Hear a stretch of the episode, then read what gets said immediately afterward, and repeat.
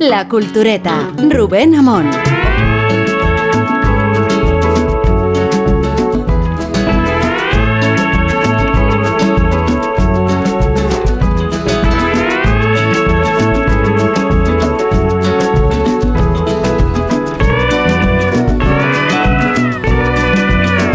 Eh, Nacho García me acaba de dar el señal para arrancar el programa y, y no se me ocurre mejor manera que, que arrancar el programa que a Guillermo Altares leyendo unos pasajes. Ponle un poco de eco del Señor de los Anillos. No os asustéis los demás ni tampoco los oyentes. Por favor, no os asustéis. Eh, aunque se trata de de eso, de asustarse un poco, ¿no? Con el Señor de los Anillos. Adelante, vamos con este efecto bonito.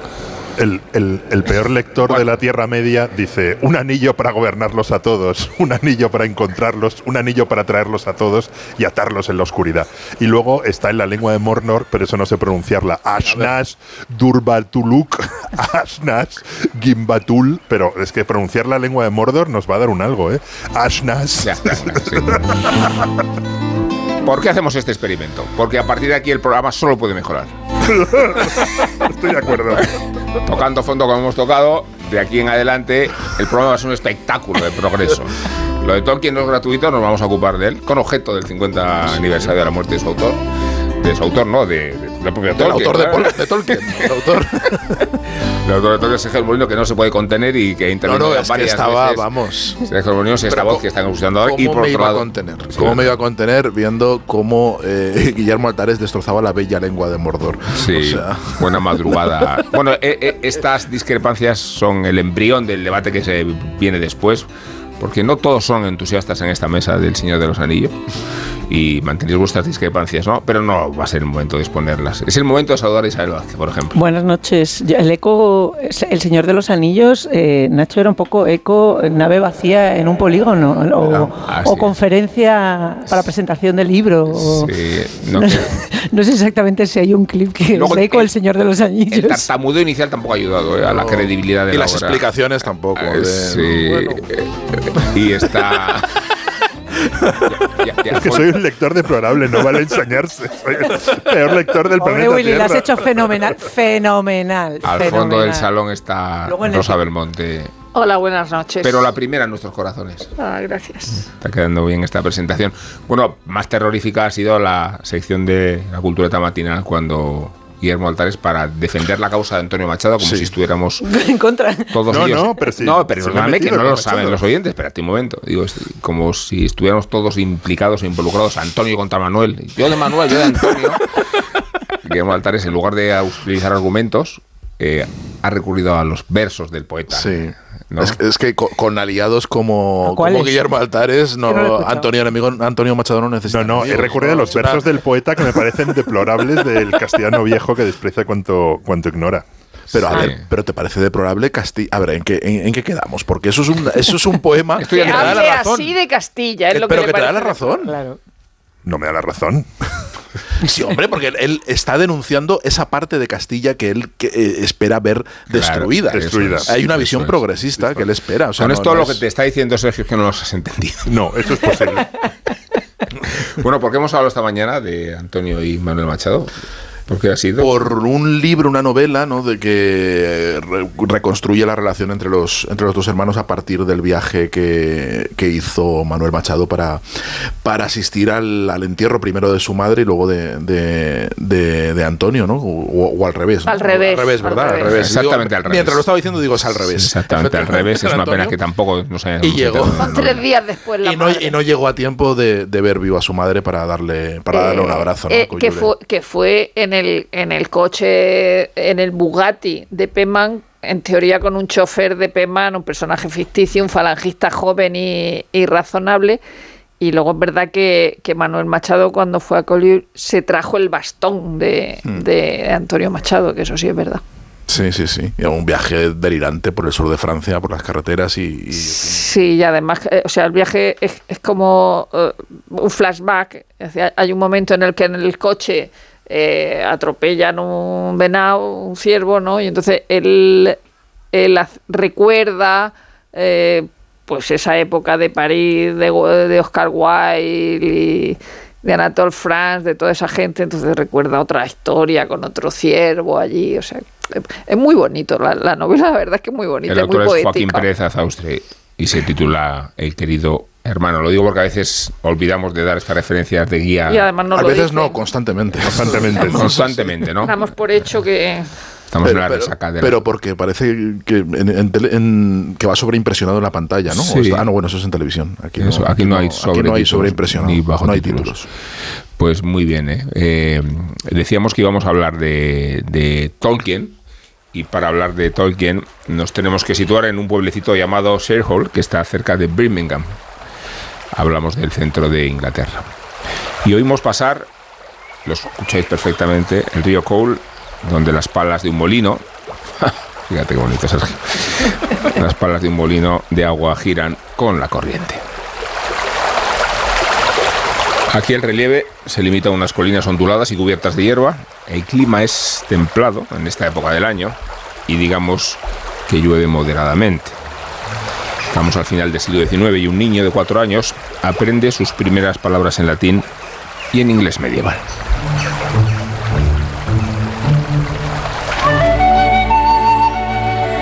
Porque su madre, su madre se divertía enseñándole lenguas y le ayudaba a dar sus primeros pasos hacia el origen de las palabras. El niño, este del que hablamos, se llamaba John Ronald Royal Tolkien, J.R.R. Tolkien, y con cuatro años aprendió, por ejemplo, que la palabra avispa proviene del latín vespa. La A del principio fue un añadido por su analogía con la abeja. De hecho, algunas lenguas romances, como el italiano o el portugués, mantienen la palabra sin la A del principio. Pero es que Vespa, a su vez, proviene del germánico Wabis, que es el que dio lugar al inglés wasp o al alemán wespe. El linaje de las palabras, queremos decir, fascinaba al niño, como también el funcionamiento de aquella lengua muerta que tanto se distinguía del inglés. De hecho, unas cuantas décadas después, aquel J.R.R. Tolkien firmó la entrada de avispa en el New English Dictionary editado por la Universidad de Oxford. Se ocupó de algunas otras entradas de la letra W en 1919 un año que declaró haber sido muy desahogado en términos de trabajo. Ya llevamos un rato escuchando la música de Howard Shore y ya habrán intuido por qué les hablamos del niño aficionado a la etimología, del adulto lingüista y académico reputado, y de uno de los diez autores más vendidos de la historia. Se cumplen, lo hemos dicho antes, 50 años del fallecimiento de Tolkien, autor de El Señor de los Anillos, del Hobbit, y traductor inglés moderno al poema Beowulf. Las adaptaciones de Peter Jackson de la trilogía del Señor de los Anillos se llevaron en total 17 premios Oscar, recaudaron casi 3.000 millones de dólares y el resto, el resto ya lo saben.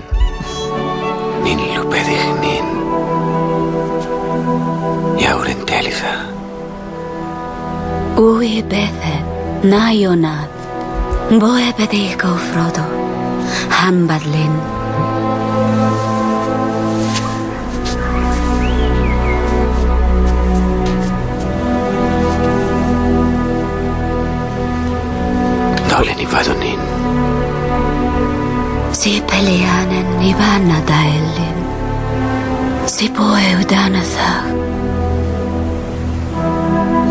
Probablemente sepan ustedes también que los universos de Tolkien están plagados de lenguajes inventados. El más célebre es este que estamos escuchando, el élfico, del que existen hasta cursos online para aprender a hablarlo con fluidez.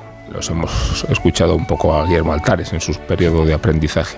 El caso es que con 12 años Tolkien ya era capaz de leer inglés medio y conocía los clásicos de la literatura islandesa y noruega. Poco después inventó su primer lenguaje con ayuda de sus primas, basado en la sustitución de palabras por nombres de animales. Pero sus siguientes creaciones fueron bastante más sofisticadas. El Sindarin y el Kenya son las más conocidas. Estamos hablando de dos variantes del élfico. El nuevo sin sentido, Onebosh, era un derivado del francés, inglés y latín. Después el nafarín con grandes influencias del latín y el español. Algunos cifran en 15. 15. Los idiomas diseñados por Tolkien, pero es difícil saberlo.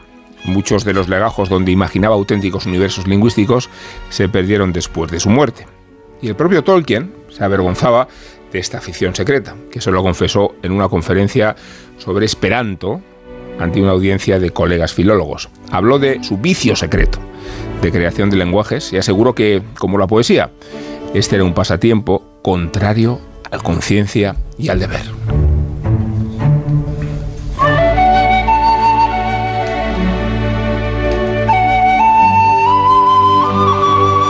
Este vicio secreto se revela como el motor de su creación novelística. En un prólogo del Señor de los Anillos, Pome con Nacho, dijo, mi largo libro es un intento de crear un mundo en el que la forma de una lengua que place a mi estética personal parezca real.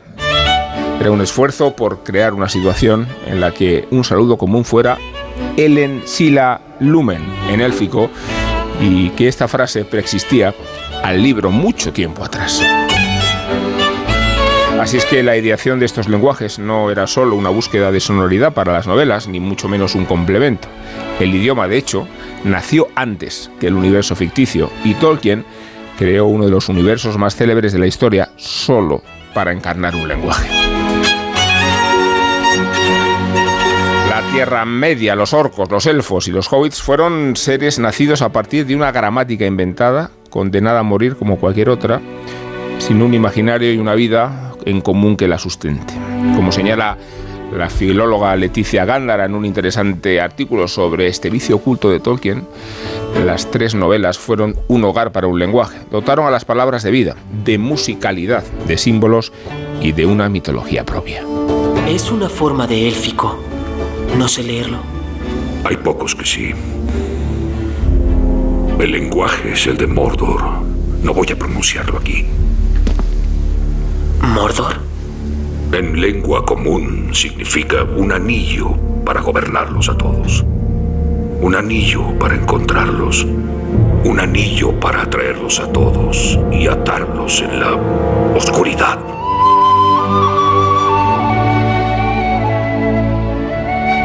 Hasta tal punto, el idioma ficticio es central en la novela que la famosa descripción del anillo está escrita en élfico, pero solo puede ser descifrada por aquellos que conocen la lengua de Mordor.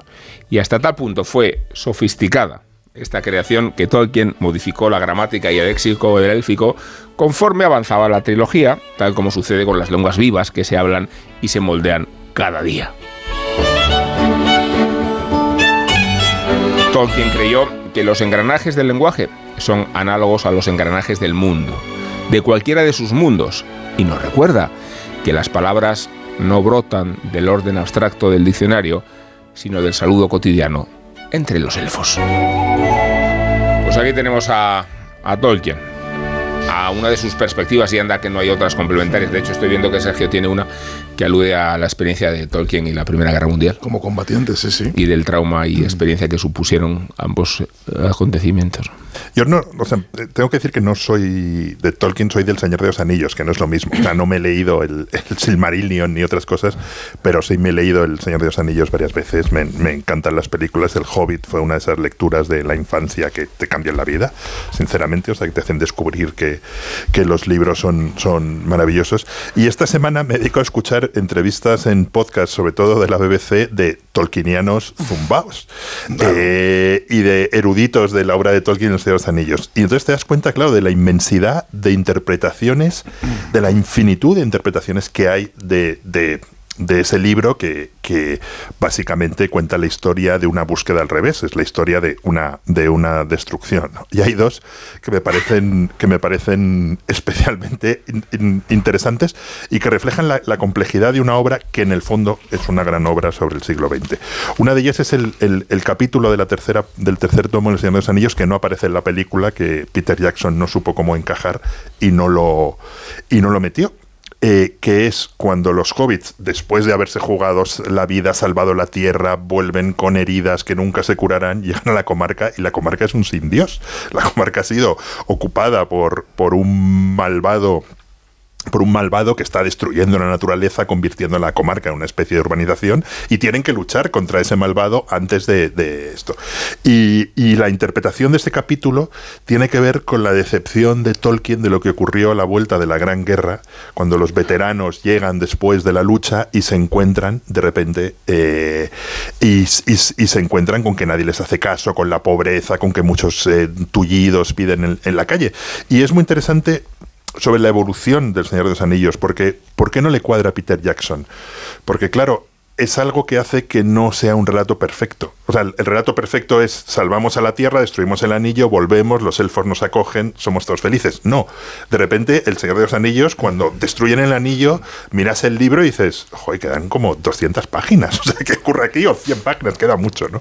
Y otra interpretación que me pareció súper interesante, que eso al parecer sale de las cartas de Tolkien, es el, el- el final. Yo creo que podemos hacer un spoiler del final de Los Señor de los Anillos, aunque alguno de los programas que he escuchado Espera, de una- una- es- spoiler, spoiler con no, reparos. no, no lo querían, no, no, no lo querían hacer, que es eh, eh, cuando está ahí y va a destruir el anillo, es incapaz. O sea, la fuerza del anillo es tan fuerte total. que hace que no, que no pueda destruirlo y al final el anillo se destruye en cierta medida solo, lo destruye Gollum que le, le muerde en un le muerde un dedo para quitarle el anillo y cae en Gollum el dedo de el dedo de Frodo y el anillo Para quienes no han leído, es en realidad una, una pelea entre dos drogodependientes. Eso Ese te iba a es luego decir, está- Por por la papelina. están de oxicontin hasta arriba, el fentanilo, Entonces, eh, poca broma con el Claro, anillo, con- poca con- broma. Contaba que contaba Tolkien que lo escribió, o sea, hizo muchos finales alternativos antes de quedarse con ese que creía que era el que mejor cuadraba a los personajes.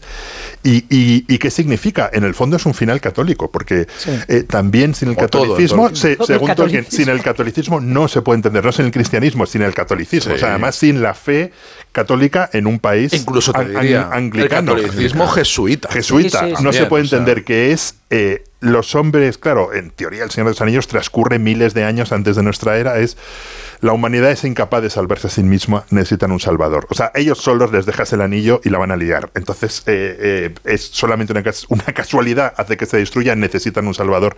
Y lo segundo es una historia sobre la piedad, porque hay varios momentos a lo largo del- de la, la novela y la película en el que están a punto de matar a Gollum y le salvan, le salvan por piedad, porque en el fondo les, les, les, les, les da pena. Y es esa pena, esa mm, piedad hacia el enemigo lo que hace que se salve, que se salve el, el mundo.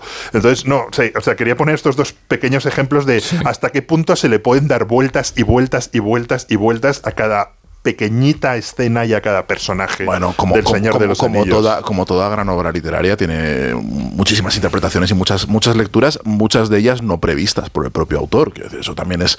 eh, Tolkien, en un momento, eh, ya en, ya en vida, dejó de controlar eh, lo que significaba el Señor de los Anillos. Decir, ya, ya no, no, no, no era.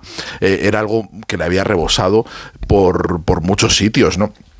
Pero a mí me, me gusta eh, la, la interpretación clásica y cómo lo concebía el propio Tolkien, que es eh, como la construcción de una mitología en un mundo donde ya no caben los mitos, donde ya no cabe la mitología y, donde él, él siente eh, que, que la sociedad está muy desarraigada, muy eh, desvinculada de lo vernáculo de la tierra y, y, y él siente, lamentaba, por ejemplo, que el inglés se convirtiera en una lengua imperialista y coiné. Él estaba en contra de, de la expansión del inglés. Él, filólogo inglés y estudioso de, de- de lo inglés, decía que cuando las lenguas se convierten en imperialistas y en, y en- Hegemónicas. en- en hegemónicas en coine, mm, dejan de ser útiles para la literatura, dejan de tener una conexión con, lo, con la tierra, con lo primordial, y entonces ya no, ya no dicen nada, no son capaces de transmitir nada, son unos instrumentos vacuos. Entonces él creía que, por eso su inglés es arcaizante, las traducciones eso en español no lo percibimos, pero el inglés de Tolkien es raro, es un inglés suyo, es un inglés que tiene que ver con una, con, eh, una estetización de lo, de lo medieval, de, de sus lecturas de Chaucer, de, de- en fin, de, de todo el inglés Muy medieval. que oral. ¿verdad? Muy oral, ¿verdad, Sergio? Muy oral también, pero, pero a ver, ten en cuenta que él cuando estudia en Oxford, en la universidad, eh, eh, se las apaña para quitarse todas las asignaturas que hablen de Shakespeare o que hablen de la literatura inglesa más allá del siglo XV, porque lo- más allá del siglo XV le parece una modernidad monstruosa y espantosa, le parece horrible, o sea, todo, Una- el límite está en Chaucer y ahí es donde está Una- en el medievo y es una lo de que las le gusta. entrevistas ¿no? raras esas que he escuchado es con un actor famoso de Harry, de Harry Potter que fue alumno de Tolkien. Y entonces contaba que el primer día de clase eh, analizaba el acento de cada uno. Y, y este Mm. le dijo, usted es inglés, pero tiene mucha influencia de Gales y también algo de Londres. Y se queda el tío así y dice, o sea, yo nací en la frontera entre Londres y Sí, Gales. sí, sí, no, no, es que y Yo nací en mucho, la sí. frontera entre Londres y Gales y voy, mu- y, voy- y- y- y- eh, o sea, entre Inglaterra y Gales y voy mucho a Londres. Es que era un Y obseso. entonces dice, claro, cuando llega y te dice Chaucer, el acento de Chaucer era esto, dices, estoy seguro de que era así. Sí, no, no, no. Él Era, era, él- él era un obseso de los dialectos y de la, del habla del pueblo y le encantaba además y el galés, por Bueno, supuesto. el, y el el, estudiaba- galés y la nada más que estudiaba competición. lenguas antiguas. Solo o sea, era- estudiaba era- eso, estudia- Sí, estudia- eso. estudió mucho al final clase su- sus dos grandes amores, finlandés. finlandés y el, y el gaélico de, de- de- de Gales, ¿no? Era, era, lo- era lo Antiguo, suyo. Antiguo, todo. Anti- antiguo, no, y el moderno también le interesaba, quiero decir, le, le- le- le interesaban mucho las lenguas y, eh, fíjate, eso le llevaba a ser un nacionalista muy atípico, porque era un nacionalista de todas las naciones. Es decir, no, no era, no era un nacionalista inglés, es un nacionalista inglés que cuando eh, llega la guerra de la independencia eh, irlandesa es de los pocos que apoyan públicamente la home rule y apoyan la autonomía, la- primero la autonomía y luego la independencia de Irlanda, porque cree que, que Irlanda además tiene que ser un país independiente y que no tienen que hablar inglés, que ya, que ya está bien de, que hablen inglés los irlandeses, ¿no? Tienen que hablar eh, el gaélico antiguo. Es un nacionalista irreductible, tremendo. Y eso le hace, su amor por las lenguas, eh, le hace eso, ser un creador de lenguas que está en la base de toda su literatura y de todo su mundo. Y las lenguas que compone son todas funcionales, es que es alucinante. Eh, Es un filólogo muy fino que, es, que comprende muy bien los mecanismos de la evolución de las lenguas. Entonces, la primera lengua completa que él, que él se inventa, que es el Kenia, eh, no le basta con inventarse la lengua, sino que tiene que inventarse una lengua de la cual procede el Kenia. Y entonces él eh, eh, se inventa el Eldarin primitivo, que es la lengua, la lengua de, de la cual ha derivado el Kenia, pero también, dice, claro, de esa lengua ha derivado mi Kenia, pero no, no solo esa lengua, ha tenido que venir otra. Y se inventa otra que es el nómico, que es la lengua que hablan los gnomos. Pero ¿qué pasa, que con, el, ¿qué pasa con, el, no- con el nómico? Que, que cuando está, eh, después de la Primera Guerra Mundial, empieza a ponerse muy de moda poner gnomos eh, en el jardín y, y- y el gnomo como adorno, como cosa navideña, y eso le parece Sí, una yo tengo en mi jardín bastante. Claro, sí. pues ahí, pues Tolkien no le gustaría. Perdón, La cara de Rubén. perdón un momento. Perdón. eh, vamos a En el ver. jardín de no, Segovia, tienes gnomos segovianos. Amelie. No, no, dice, pero siempre tenía tentación de tener uno. En Alemania he visto muchos y he dicho, Pues este que jardín le falta un gnomo. Willy, Que sepas sí, que a Tolkien, le parecía aberrante, no le gustaba. piedad, sin piedad, después de la mirada que te ha hecho Rubén, le tenías que haber dicho, no es por Amelie. Entonces Por ya le. Eso hubiera sido genial. tengo un gnomo y un principito. Como en la casa de Rubén. seto- Rubén también tiene gnomos y principitos y por forma de Así, es, así es. Una importante Bueno, colección. Que sepas que no le gustaría nada a Tolkien esa banalización. Le- quito y- esa y le, le disgustó tanto que dijo, no, esta lengua no va a ser de los gnomos porque los gnomos ya no son criaturas dignas de esta mitología porque ya los tiene todo el mundo. Entonces eh, hace que sea la lengua de los elfos grises, de los elfos antiguos, ¿no? De los, y y- y los, a los gnomos los va, los va despreciando de su mitología. Y va creando ese mundo a partir de las lenguas, va creando ese mundo que al principio se llama fantasía porque alude a, esa, a, ese mundo feérico que él cree que se ha perdido en la literatura y que, en el que creían todos los ingleses, dice, con, una, con, la certeza de que, de que existía ese mundo de los bosques fantástico que se mezclaba con, con lo real y que luego se va a convertir en la Tierra Media, primero la, fantasía. Entonces él crea todo ese mundo que está en el, Silmarillion, en el Silmarillion, en esa, en esa mitología eh, que es el, el compendio mitológico de Tolkien, primero crea todo eso, crea las historias primigenias, los mitos fundacionales, crea una religión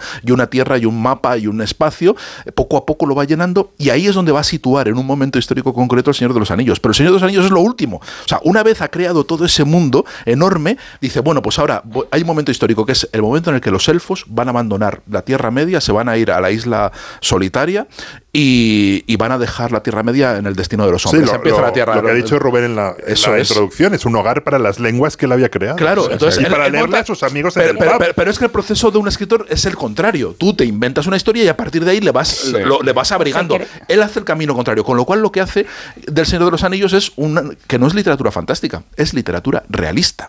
O sea, el Sí. Señor de los Para él Anillos sí. Para él, claro que es que él cree en las hadas y tiene un artículo que es sobre las eh, sobre los cuentos de hadas en el que él dice que bueno ¿Cómo no vamos a creer en las hadas si soy inglés? Claro, la- la- en las hadas, claro que se creen. Son una realidad existente. En el momento en el que yo las invoco y están aquí, existen. Y todo este mundo existe, ¿no? Es, es- es cierto. Y, y, eh, la forma, yo creo que la forma correcta de leer El Señor de los Anillos no es leerlo como un mundo de fantasía, sino leerlo como lees los episodios nacionales de Galdós. Leerlo como. Leerlo desde una perspectiva él rechazaba realista. la, la literatura eh, realista, la literatura del 19. O sea, decir rechazaba toda la literatura toda la escrita literatura después del siglo del XV, ya está, o sea, Pero quiero decir que si te das cuenta, también lo que es Tolkien es un jugón, o sea, es un tío que se crea un propio universo como luego tantos otros, digamos, em, seguidores suyos van a estar... eh, Lo- lo- es era- que lo- luego hablamos de, de- de la influencia de la trascendencia que tiene en lo contemporáneo. y en la- los solitarios. en ¿Por los- qué- por en qué los- conecta tanto, Eso es. eh, Y por eso es Tolkien? un, es un clásico ahora. O sea, él lo que adelanta de alguna manera, no solamente él, él y su universo, él con sus inklings, con sus amigos que se están contando las historias, son un grupo de frikis haciendo Desde la juego del rol.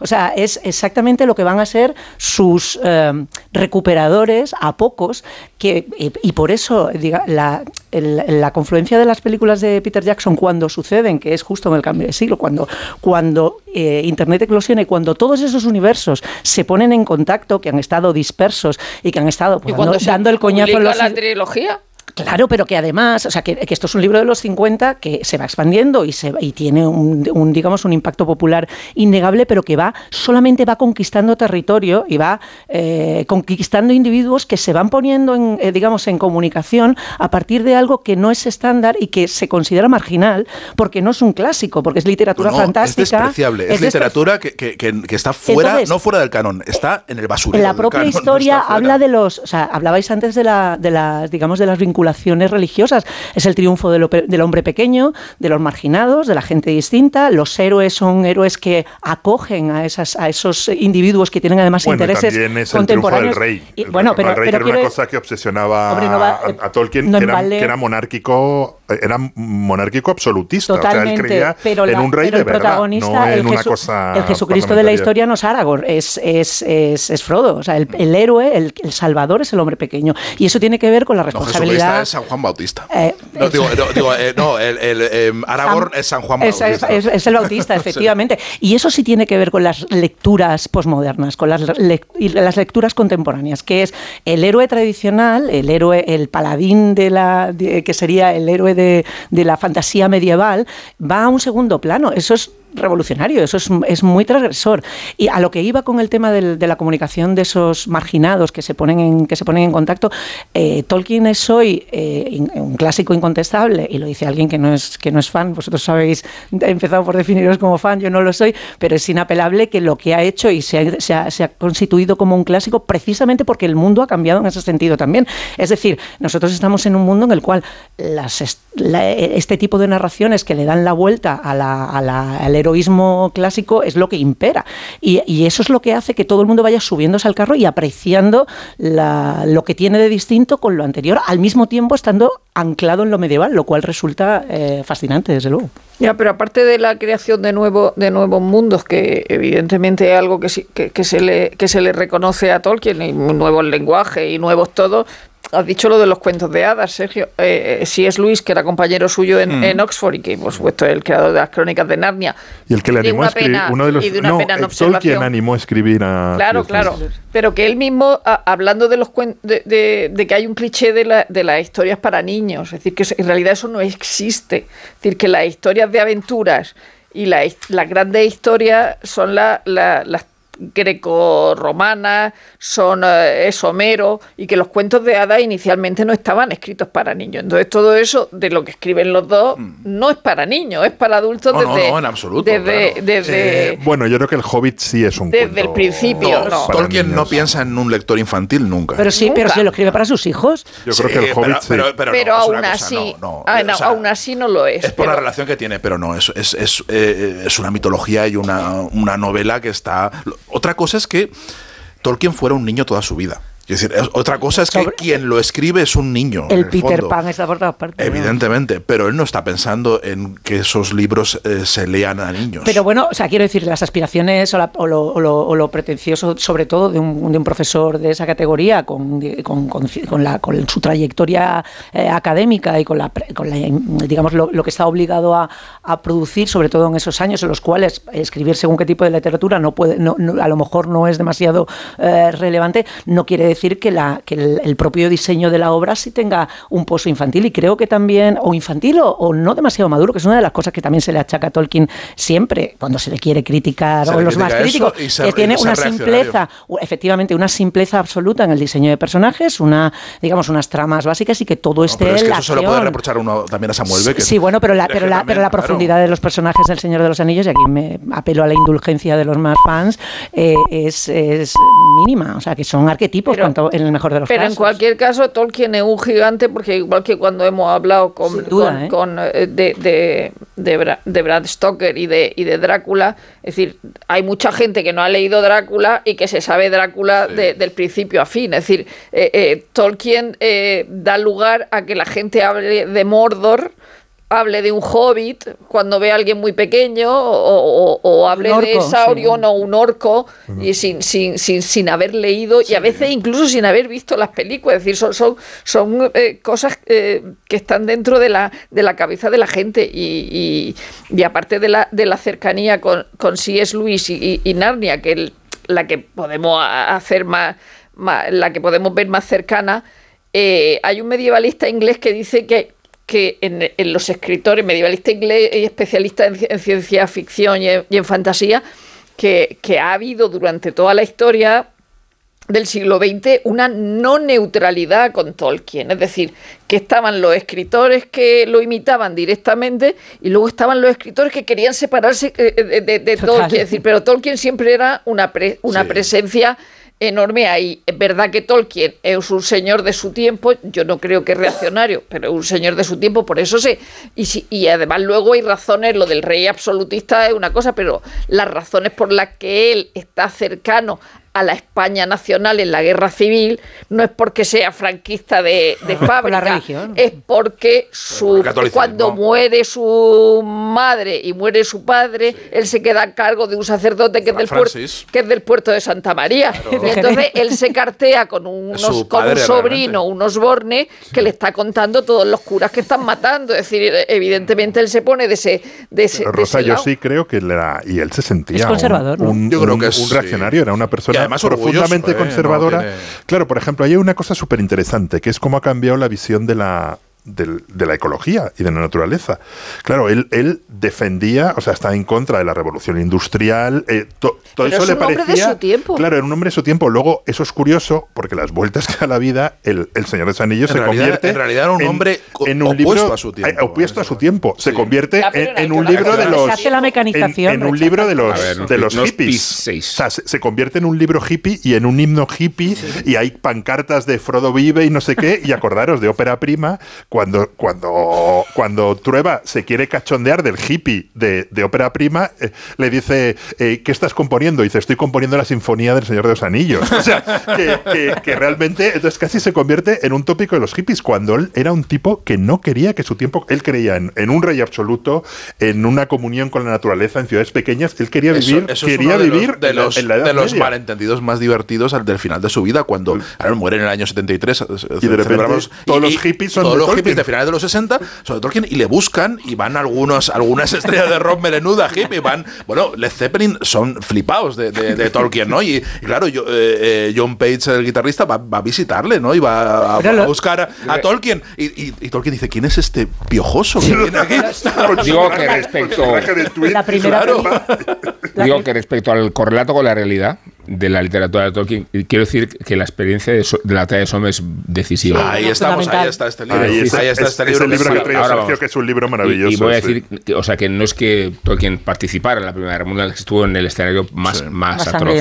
Jugó en el SOM Que- dos veces, además. Que solo el primer día hubo Y en 50.000 esas bajas, ¿no? trincheras. Y, que murieron 10.000 personas en 10 minutos. Sí, o que todavía no se sabe cuántos muertos hubo en realidad en el transcurso de la batalla y que no es que su imaginación cree el escenario alternativo de Mordor ni el horror, es que lo ha vivido, lo ha visto y muchas de sus criaturas literarias y de sus figuras eh, Bueno, y hay cosas muy... provienen directamente Hombre, de esa ya- ya experiencia. yo, yo no solo defiendo que El Señor de los Anillos es una novela realista, sino que es Pacifista. autobiográfica. Con la Primera Guerra Mundial, sí. Eso es. Con la Primera Guerra Mundial, los evidentemente, la desolación de Mordor es la desolación de los hombres. O sea, las descripciones que hace de toda esa tierra desolada son las Es trincheras. una y cosa muy y es- plástica, la destrucción de los Sí, árboles. muy, cuando uno vivi- ve muy fotos- Es que, vivida, eh, eh, muy eh, vivida. Muy vivida porque la segunda vez que va, él, él, eh, tiene una, un permiso, eh, va, va a la batalla de Somme, sobrevive, le, de- le evacúan porque tiene un, un- un acceso de fiebre y, Sí. y le, bueno, es lo suficientemente leve como para que se libre No un, poco, para que le den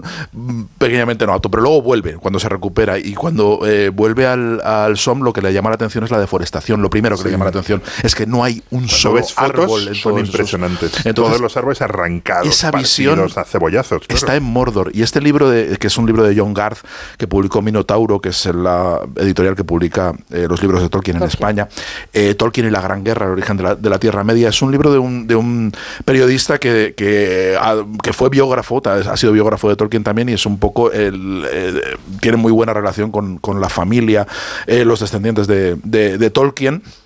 Y lo reivindica mucho, pero hace una lectura muy personal del- de, de- de la figura de Tolkien y hace algo que muchos tolkienianos y el propio Tolkien negaban. Él negaba que, que- que el, que el Señor de los Anillos y que su, su literatura tuviera algo que ver con la experiencia de la guerra. Él lo dice varias veces. Dice que, que- que- que- que, bueno, que esto es fantasía, que esto es invención. Hay algunas, algunas declaraciones eh, muy interesantes sobre, sobre ello. Y él se dedica a demostrar durante muchísimas páginas que, que no es así, que, que- efectivamente la, la- la guerra fue algo importantísimo y, y brutal, ¿no? Él dice, eh, di- di- dijo... eh, el propio Tolkien, ah, ya cuando, cu- cuando se empezaban a debatir estas cosas, dice, personalmente no creo que ninguna de las guerras tuviera ninguna influencia ni sobre el argumento ni sobre la manera en que se desarrolla. Dice, tal vez el paisaje, la ciénaga de los muertos y la aproximación al Moranon deben algo al norte de Francia después de la batalla del Somme. Deben más a William Morris, el que decía Arts and Crafts, que, que, en fin, que fue una influencia muy importante en su juventud, y, y sus unos y romanos. Eh, habla de, de- de la mitología y demás y de, y de las lecturas que hacía entonces. Pero él negaba que la experiencia guerrera. fíjate- pero sin embargo, él defiende, John Garth defiende que va mucho más allá de la, de la evocación de los paisajes, que tiene que ver con las razas, con, la- Con la- con Moria, con la, Con con, las con la criaturas. noción de la De nuevo, destrucción. las de nuevo la- criaturas, la- la- digo, los- las criaturas que crea, esta figura ecuestre que evoca a un soldado de la Primera Guerra Mundial con la cama- con la máscara antigas, monta un caballo y una lanza, digo, son, son imágenes de un poder. Los bombardeos, los Nazgûl, sí. los Pero es que Nazgûl. Las, las primer- batall- la- las los- batallas son batallas de la. Primera Guerra Incluso en, la, co- en, la, en el concepto de los líderes y del, del- en la esencia eh, del- de, la propia guerra, de la razón de la propia guerra. La, el sin la sin razón de la Primera Guerra Mundial es que es una guerra que no servía para nada más que para la guerra en sí, es decir, era un enfrentamiento entre familias eh, por prácticamente por orgullo. Entonces hay, hay un momento, en El Señor de los Anillos, gran parte de la, sobre todo de las últimas batallas, eh, tienes a Gandalf como la persona cabal que está todo el rato eh, dirigiendo dónde tiene que ir el objetivo final, que es conseguir el anillo para destruir a Sauron. No es el anillo cuando Boromir o cuando los orcos quieren quedarse con el anillo por el propio anillo, por el poder que da el anillo, confiere el anillo, para, pa- seguir batallando y seguir, eh, digamos, librando sus y ganando sus batallas, es Gandalf quien dice, no, no, el anillo sirve para un fin. Y eso tiene que ver con la Primera Guerra Mundial de la misma manera, porque es como, ¿por qué luchamos? ¿Qué es lo que nos tiene aquí? ¿Por Mira. qué está la gente muriendo?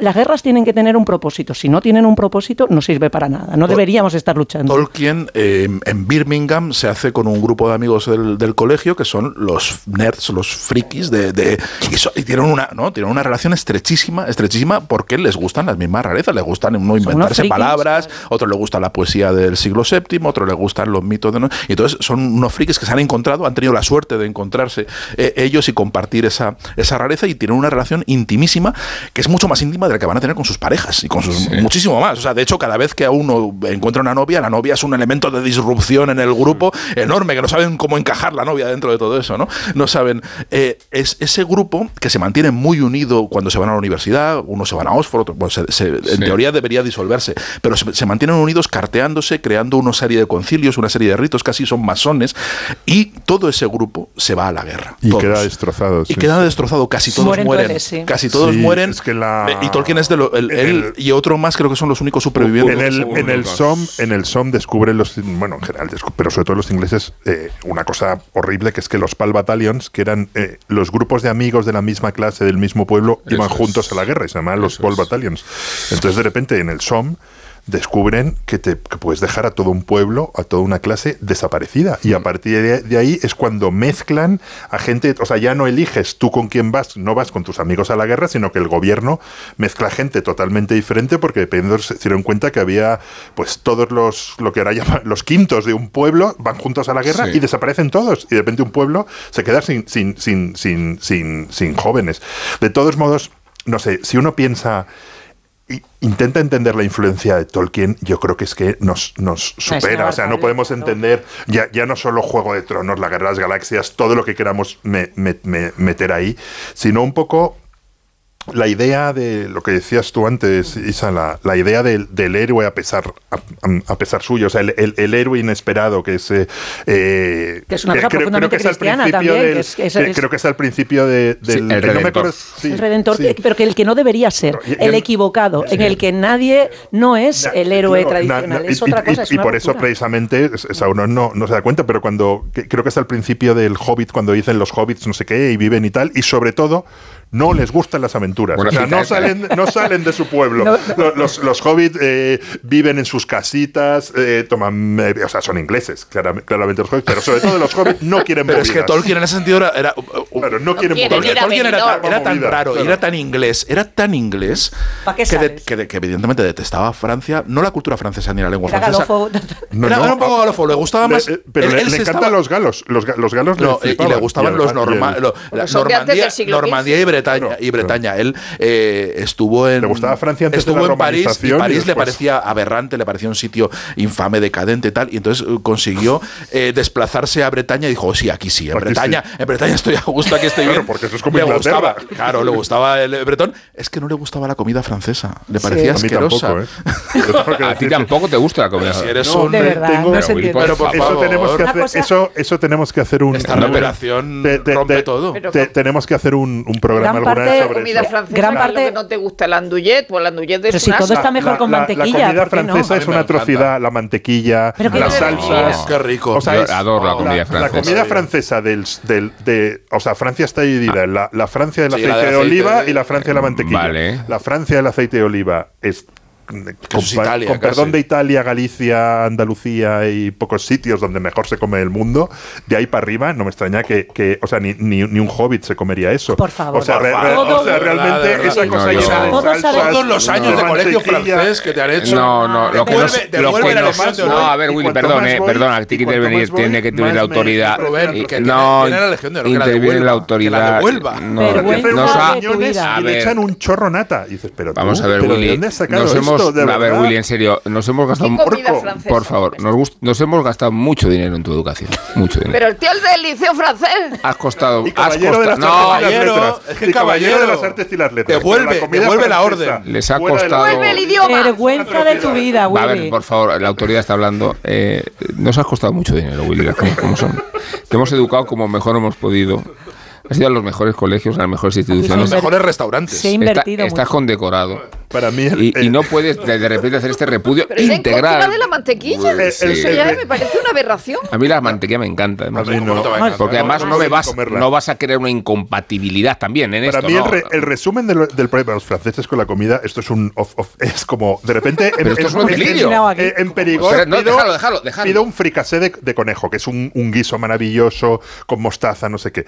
Y de repente se me ilumina antes de que lo traiga y digo, oiga, oiga, pero me lo pondrán sin nata. Y me dicen, uff, el cocinero no sé si va a querer. Y yo pensaba, pero ¿en qué cabeza cabe Yo he visto a Willy haz- haz- com- hacer un guiso comer la bullabesa como si fuera el fin del Claro, mundo. Lo he visto. En el aceite de oliva. Sí, lo he Una visto. bullabesa en Lo he visto. Lo- lo he creo visto, que es el pero- mejor, pero- el mejor plato Mira, que conejo Bueno, se come en ya, España, pero- eso perdona, te lo voy a perdona, reconocer. perdona. no, no hay que comer comimos fuera. Marsella. El hecho es que acabo de decir que es el mejor plato de- posible, la bullabesa. Una bullabesa Bien, bien, estamos rectificando. Ahí estamos, ahí estamos de No, acuerdo. pero está el sur, el sur lo, lo rescata. Claro, no, no, el sur lo rescato, no, lo pongo en un pedestal, junto, yo que sé, a Sicilia, Pero, oye, a Galicia y, el queso es comida, y. Willy, el queso es comida. El queso es comida, sí. ¿Y entonces qué hacemos? Ahí estoy jodido. Porque Sobre todo el queso blando. no, y los quesos del norte, por favor, eh. eh, quesos eh, azules. eh, Y no, en, y en- y en eh, un mercado. Por en, favor, en, eh. en- en un mercado de estos. De, de- pueblo, en, foie, en- un pueblo también de Perigor. Ahí ves lo que cuenta, ¿no? O sea, veías todos los puestos tenían dos o tres personas Sí. y de repente había un puesto de quesos que era, no sé, como este estudio, diría como esta radio. O sea, había como miles de tipos de queso. Como había una cola en- 1911. enorme de franceses comprando movidas y el tío te explicaba cada No, queso, es no sé qué. O sea, cada cliente estaba ahí media hora hasta que supiese cómo se llama la vaca o la cabra. que- A ver, los que- quesos eso. de vaca del norte, perdóname, eh, Willy, son, son comida. Y no te voy a hablar de las bebidas que los acompañan, ¿no? Porque, el- Los caldos. porque hay otra pugna en Francia, que es la cerveza y el vino, Sí. Sí. con otra barrera cultural. Aquí somos de vino, ¿eh? Por favor, ¿eh? Y Bueno, si y decís que no, también. quedáis excluidos del programa. Bueno. Bueno, sí, Bueno, sí, somos de vino, claro que somos de vino. Aquí somos de vino, además, pero no le hacemos ascos a una buena cerveza tampoco. No, No, pero si se trata de ser beligerante en un bando o en el otro, porque se Desde luego, de- yo lo que no me comía son las bazofias que comía Tolkien, que seguro que comía Eso Bueno, seguro. que yo quería, porquerías yo inglesas. quería Sí, yo apuntar también. una cosa volviendo por Francia eh, a, a A- a Tolkien Som- a propósito de, de la, de la motivación para escribir El Señor de los Anillos tiene que ver también que él consideraba que las leyendas artúricas no eran leyendas británicas sino que eran leyendas francesas era era una, una- un convencimiento eh, suyo sí sí él, él asumía Es que, que eran estaban luchando era contra los invasores sajones. efectivamente Es que, Y- es que le iba con los sajones. y otro de los No, es verdad, no, es verdad. Claro, a ver, claro. de hecho, a ver, Tolkien es un. Él era del reino de Mercia. A mí es, me contaron es- que es- apellido de ascendencia sajona, Sajona. Y de hecho, cuando empieza la Primera Guerra Mundial, dice: Jo, yo es que luchar, ¿De qué bando luchar, estoy, contra, no? luchar contra los alemanes, la verdad que no, no lo No termino de ver. conmigo, claro. No va conmigo. Lo primero en una guerra. natura, son ver, los míos. Lo primero en una guerra es saber escoger el bando. de Claro, todos. él lo tenía difícil Y, y lo pero- segundo, perdona, una pequeña alusión a lo que has dicho Sergio antes, eh, que no fuera premeditada la, la presencia de la Primera Guerra Mundial en la obra no quiere decir que no fuera evidente, ¿no? Hombre, O sea, claro. que- pero a pesar de lo hay, que quisiera no, que hay un ámbito de influencia psicológica subliminal que te condiciona la vida y por tanto la Pero literatura. condiciona ¿no? toda la literatura. A ver, el- la, la- la Primera Guerra Mundial, nosotros, en fin, somos más del holocausto de los nazis, pero No, en es- este ¿qué va a decir? Somos neutrales. somos más- no. Cualquier desgracia que haya ocurrido entre 1914 y 1947 en Europa nos interesa. No bueno, pero, pero, pero la Primera Guerra Que es donde empieza el cine bélico, de acuerdo con el criterio. Empieza, empieza no solo el cine bélico, sino empieza la modernidad. que es la, la ruptura Anillos. cultural que supone la Primera Guerra Mundial es. Sí. Es tremenda, ¿no? Empieza un- una nueva forma de, relacionarse con la cultura y con todo. Y Tolkien no escapa a eso. Lo, que defiende John Carter en este libro es muy interesante porque lo que dicen, dice, bueno, siempre hemos visto a Tolkien como un autor raro, inclasificable, que no estaba eh, con las corrientes de su tiempo. Dicen, no, la obra de Tolkien es tan contemporánea como la de cualquiera, como la de como el Ulises de Joyce como toda la revolución que viene después de la Primera Guerra Mundial, porque a su manera es una forma de reaccionar contra Sí. esa eh, catástrofe que, que rompe todo el mundo por todas partes y que es la catástrofe con la que está reaccionando el resto de la literatura. ¿no? Sí. Y Tolkien está en esa sintonía y forma parte de esa, de, esa mm, forma de mirar eh, cultural. En ese sentido, pues Tolkien recurriendo a la mitología, a la añoranza y a, inventarse un mundo paralelo para no tener que vivir en el mundo real que les resulta sumamente odioso. le- Volviendo, recogiendo el tema de lo, de lo artúrico, quería remitirme a otro eh, obseso de, de la, de la mitología eh, de donde quieras, de los mitos artúricos, que está obsesionado con Merlín, que era John Burman, que fue uno de los que manejó la posibilidad de adaptar la trilogía de, Tolkien al cine. eh, y que recicló mogollón de material cuando no lo consiguió para hacer Excalibur a posteriori, que fue su gran obra, digamos, eh, sobre el género género, peliculón. Y eh, a mí que yo que detesto profundamente, de nuevo apelo a la bonomía de, de los, de, una de- los de los hobbits eh, y la sensatez de, de los. Gandalf. No nos has contado es que me, me curo en salud, me curo en salud. eh, Detesto no, detesto las películas. La, el libro, detesto las películas, Detesto las películas. La, la- las de Peter Jackson. La obra de Tolkien, eh, no solamente la respeto, sino me parece, como decía antes Rosa, o sea, es que es incontestable. Y- Lo que pasa es que yo nunca entré. Pero, me hubiera y- encantado y que me gustara El Señor de los Anillos. Creo que, creo, la vida. que mío- estabas. lo mío no es un estabas, en una estabas en el cuerpo equivocado y en. No, y en porque la- hay muchas chicas que le gusta el Señor de los Anillos, ¿eh? O sea, y no creo que sea un fingimiento para Yo no- Me yo- gusta yo- más no. Sergio no ha hablado de. Yo las, yo las busqué, Déjame yo las, explicar, déjame las busqué y no las Pues- encontré. Pues yo coincidía con muchos. Era, ¿Cuál era la obra que te liste para ligar? ¿Era esta? Al final no termino de decir Era- lo que quiero decir, ¿eh? Era el Señor de los Anillos. por nueve veces. Era, lo, lo Era tiene el Señor de los. Anillos, sí, sí, sí. para ligar Total. se tuvo que leer el Señor de los Anillos por criterios de tan específicos como estos, vamos. Yo, por, por re- Era o sea, lo normal es que me hubiera gustado El Señor de los Anillos, pues yo tenía toda la configuración para que me gustara El Señor de los Anillos. Yo era esa Sí. friki. O sea, yo era una niña que me mandaba notas con una compañera de clase en mi idioma cifrado, solo que en vez de que fuera. No, Madre Con la P, hablabais el- con la P. No, nos aprendimos el alefato hebreo y nos mandábamos mensajes eh, transcribiendo el alefato. O sea, era como. esto. No, no, total. O sea. ¿Ves cómo emerge de vuestra pero, vida? o sea, lo yo era esa friki y yo, El Señor de los Anillos era para mí y no era capaz.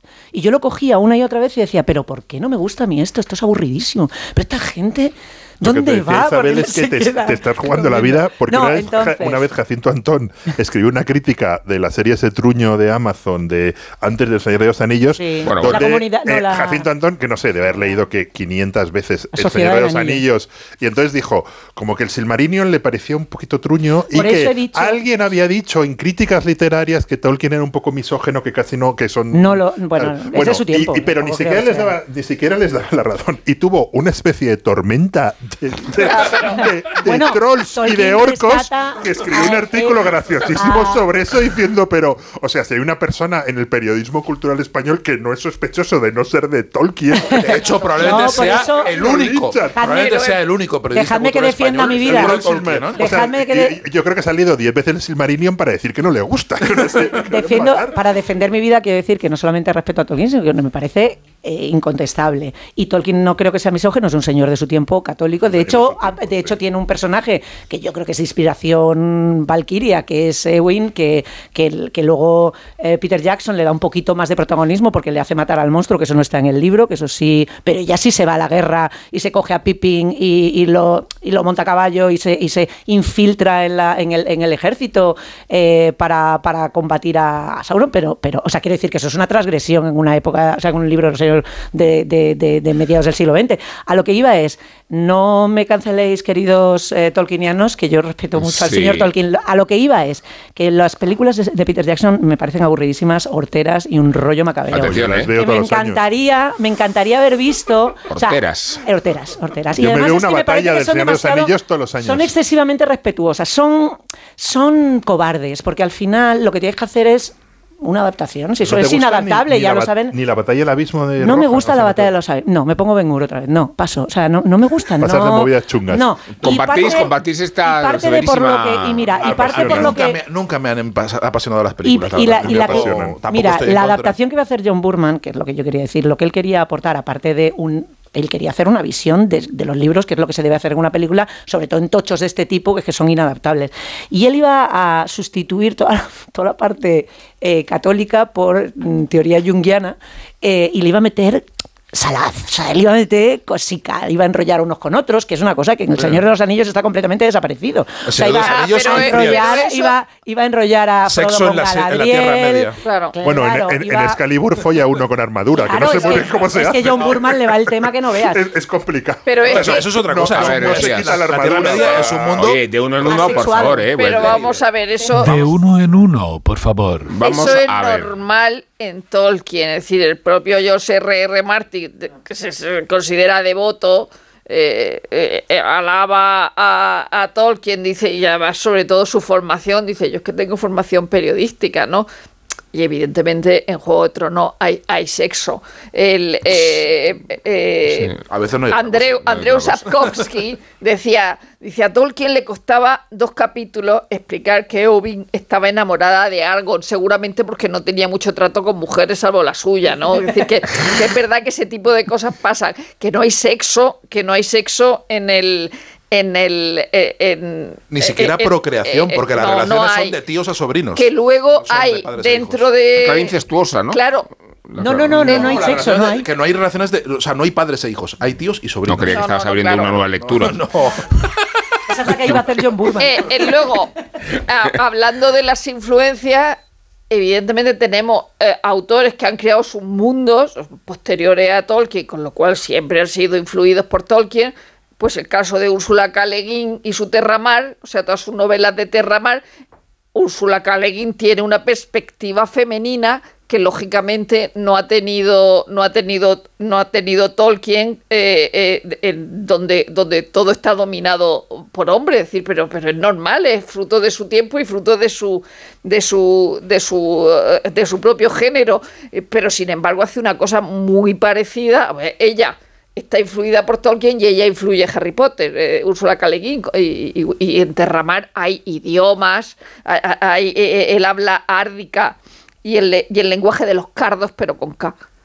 Cardos con K, ¿eh? Que no, hay, hay- hay ciudades extrañas, están los confines, bueno, es un archipiélago, en realidad en Terramar todo, todo es agua, salvo un archipiélago, cada uno con su con sus nombres, y luego está el- el- y luego está Terry Pratchett con, con Mundo Disco, que, es es tiene otro, otro, otro mundo, pero este ya tirando, tirando de humor, y, aquí en lugar de Mordos, pues tenemos Ankh Morpork. Pero además a es mí siempre explícito. me cuesta trabajo el, el- decirlo. el mundo disco es un, es un homenaje satírico Claro, explícito. Quiero decir, es, una- es evidentemente. confesado. Y luego es el segundo más, ley, más, más vendido, ¿eh? después de Harry Potter. Es decir, que, que es verdad que se han vendido 100 millones de, de libros del Señor de los Anillos o del encantan- mundo de me- tal. me pero Terry las- Pratchett es el segundo. Me encantan las normas del mundo disco de Terry Sí. Pratchett. Hay una, hay, una disco norma, hay- hay una norma que dice que toda, toda cinta que. Porque eran cintas de cassette, entonces toda cinta de cassette que pasa más de dos meses en el interior de un coche se convierte siempre en los grandes éxitos de Queen. Siempre.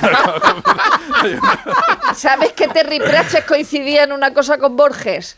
En que le Hombre. encantaba la horchata. Bonito. horchata. Pero Le gustaba pero la horchata. A Borges no le gustaba verdad, el Señor de los Anillos. Pero, Ni el gazpacho, pero, Pero la no. horchata Le sí. hablaba fatal del Claro, Señor pero de los por- pero Anillos, porque pero además tenía- explayaba el No. tío. Porque, porque Borges quería ser Tolkien. Sí. Borges No habría le querido salía. ser Tolkien, Y no le salió. Es No que le salió. Por se habla cierto, de, de- de Borges y es que se Eh, conmueve. para, para nuestro bien y para, para que los devotos que escuchen este programa, que somos conscientes que de que se dice Tolkien y no Tolkien, pero es como Sí. lo decimos en español. Sí, Ah, yo sí, digo hemos- Tolkien. Lo sabemos perfectamente. Bueno, hablando de sátira, tenemos a Nacho Ibernón en, en la parrilla de salida, que se convierte en Criticon San, o sea, nuestro maestro oriental en la crítica infundada, porque nos va a hacer una crítica, sí, de la adaptación al cine de Un Amor, que es la última película de Isabel Coixet, aunque la última película de Isabel Coixet nunca termina de ser la última.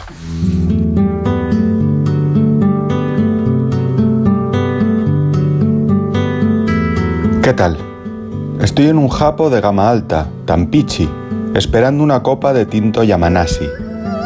Pedí lo de siempre, mi cajita sorpresa favorita, una delicada musiki repleta de guiozas rellenas de ilusión, gambas y verduras.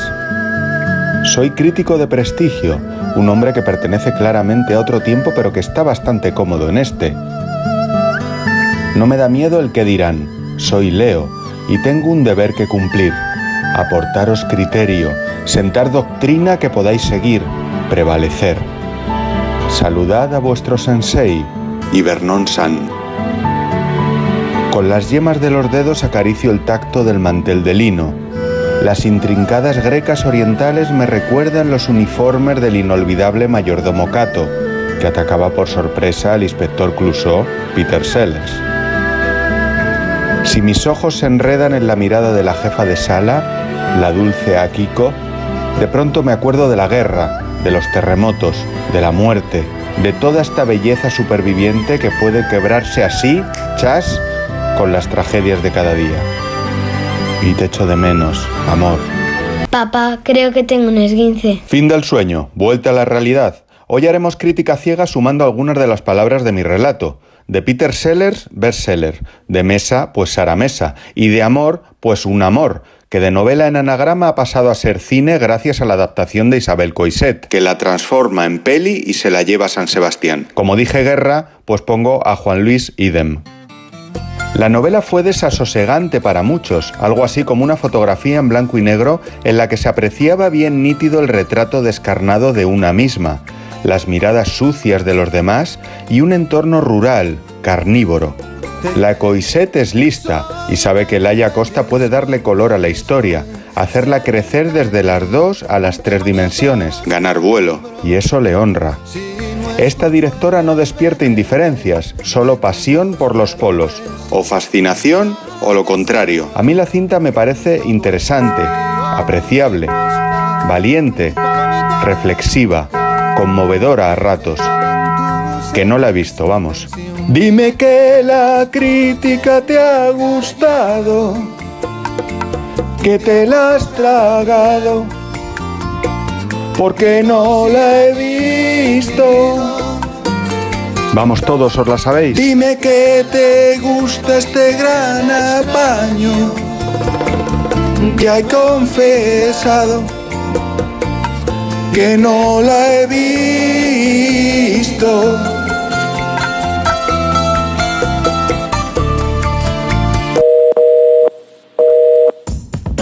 A los que lo hacéis porque tenéis una ilusión que no os cabe en el cuerpo. O porque sabéis que contribuís a que las personas que se quedan ciegas cada año tengan el apoyo que necesitan. A todos los que jugáis a la 11, a todos, ¿eh? Bien jugado. Porque cuando jugáis a la 11, hacéis que miles de personas con discapacidad sean capaces de todo. A todos los que jugáis a la 11, bien jugado. Juega responsablemente y solo si eres mayor de edad. Siempre. ¿Qué dices, Luis? María, que siempre. Luis, no te entiendo. Pues que con Alquiler Seguro, siempre cobrarás la renta de tu piso el día 5 de cada mes. ¿Y si el inquilino no paga? Siempre. María, siempre. Y así es, en Alquiler Seguro garantizamos el cobro puntual de la renta el día 5. Llama al 910-775-775. Ayer, hoy y siempre. Alquiler Seguro. En Onda Cero, La Cultureta. Pues creía que se refería a mí Ramón González Ferriz cuando aludía en un artículo de Confidencial al mejor periodista del momento.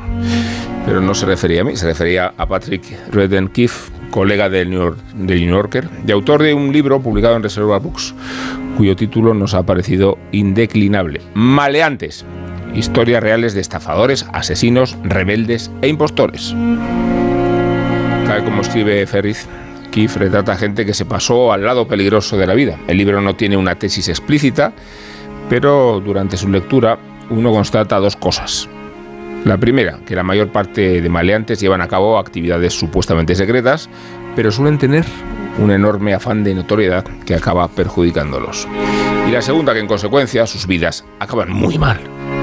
Le sucedió a Matthew Martoma, un joven inversor en un hedge fund que son, sacó a un viejo y respetable catedrático de medicina el hecho de que un medicamento, para el Alzheimer estaba en fase de pruebas no funcionaba como se esperaba.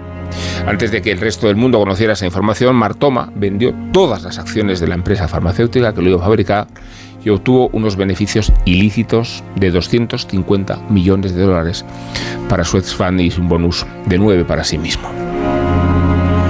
El caso de Montser Alcázar, que decir verdad, de este príncipe de Marbella, traficante de armas sirio, que fue objeto de una trampa en la que dos agentes estadounidenses se hicieron pasar por compradores de armamento de las FARC colombianas, pero que antes de su caída encarnó todo el glamour árabe en la Costa del Sol. También acabó mal William Holleder, un mafioso holandés que se convirtió en una celebridad en su país porque en un momento en el que la delincuencia estaba dominada por inmigrantes y criminales internacionales, él tenía los modales y el acento de la vieja clase trabajadora local. Al final fue traicionado por su propia hermana. Estos reportajes del libro y los demás están muy bien documentados, que viaja a donde haga falta para encontrar nuevas pistas, habla con los protagonistas, también con sus familiares una y otra vez, les pregunta, los seduce para que cuenten su versión de la historia. Kif casi siempre encuentra algo en la infancia o la juventud de los maleantes que le permite, si no explicar, sí al menos intuir que les llevó a la criminalidad y a mostrar una actitud muchas veces cruel y despiadada. La mayoría se presenta a sí mismos como justicieros, gente honesta que solo ha pretendido hacer el bien o ganarse la vida como ha podido. En unos cuantos casos, no es difícil advertir que lo más profundo de su mente algo está irremediablemente roto. El medio estadounidense ABC7 Team dio a conocer que el narcotraficante mexicano Joaquín El Chapo Guzmán, preso en Estados Unidos, envió una carta al juez Brian Cogan denunciando acoso e intimidación. En ella, el delincuente asegura que los funcionarios de la prisión Supermax de Colorado, donde está recluido, lo maltratan por temor a que vuelva a escapar. Joaquín El Chapo Guzmán había estado muy eh, consentido en prisiones mexicanas, un privilegio que tienen eh, en esta prisión de supermáxima seguridad de ejercer las medidas que consideren ellos necesarios. Dicha carta también asegura que las autoridades penitenciarias le impiden recibir documentos de sus abogados. Del Chapo Guzmán habla Kif y lo hace porque recibió una llamada de su abogado, del abogado del criminal. Y Kif se asustó, pensó que quizá quería amenazarlo o matarlo. Pidió consejo a gente con experiencia en casos así y al final descubrió que lo que quería el abogado era proponerle que ayudara al Chapo a escribir su autobiografía. A los delincuentes nada parece gustarlos más que contar su vida a un periodista para luego verla por escrito.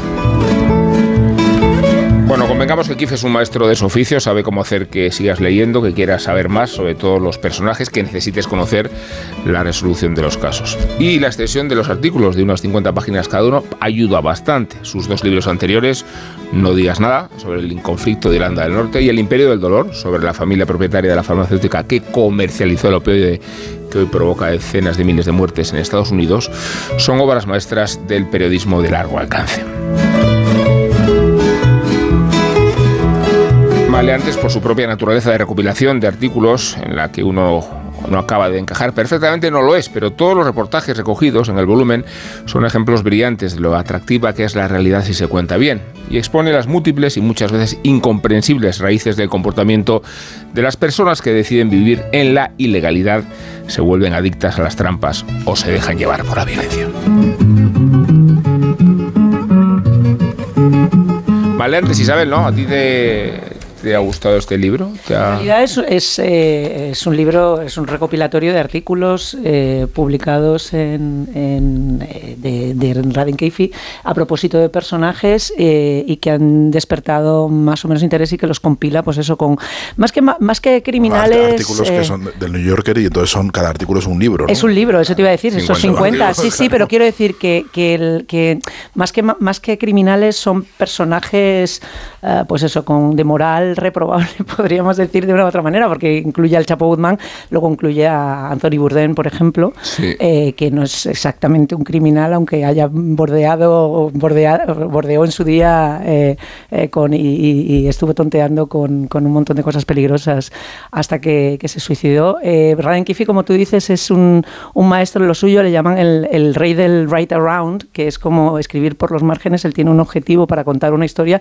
pero lo entretenido de leerle sobre todo es perderse en esos, en esos meandros narrativos que él controla también, eh, que terminan por configurarte unas, unas historias apasionantes y que se leen en un pipas, o sea, es que son como pipas, tú empiezas y, y quieres, quieres terminarlo, no es ah, al contrario que otros artículos de fondo que pueden hacerse más, más pesados, es los suyos, da igual el personaje que coja, termina por, por interesarte de alguna manera. Él cuenta que mm, cuando terminó eh, de escribir No digas nada, que era el, como decías, el, el libro sobre el IRA, eh, que hacía que el cuadro de... Estaba intentando acordarme de la, de la terrorista, que era como la Idoya Loberriaño de, del IRA, y no me acuerdo del nombre de, de ella. ¿Os acordáis que había un personaje muy carismático que era que era la, digamos, al- alrededor de la de quien efectivamente de quien circulaba todo y no, no me acordaba del nombre que había sido un Mary Kate proceso Donahue, se llama. Mary Kate Donahue Donahue. eh, que- memoria. tranquilo claro que sí digo que, que me suena a mí Mary Kate Donahue digo coño si es Maureen O'Hara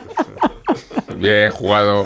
Muy bien. Bien jugado. Bueno, eh, lo que decía es que eh, había Lo estado importante mucho es decirlo tiempo. con solemnidad, ¿no? Sí, sí, sí, ha colado. con- yo Sí. he dicho que sí.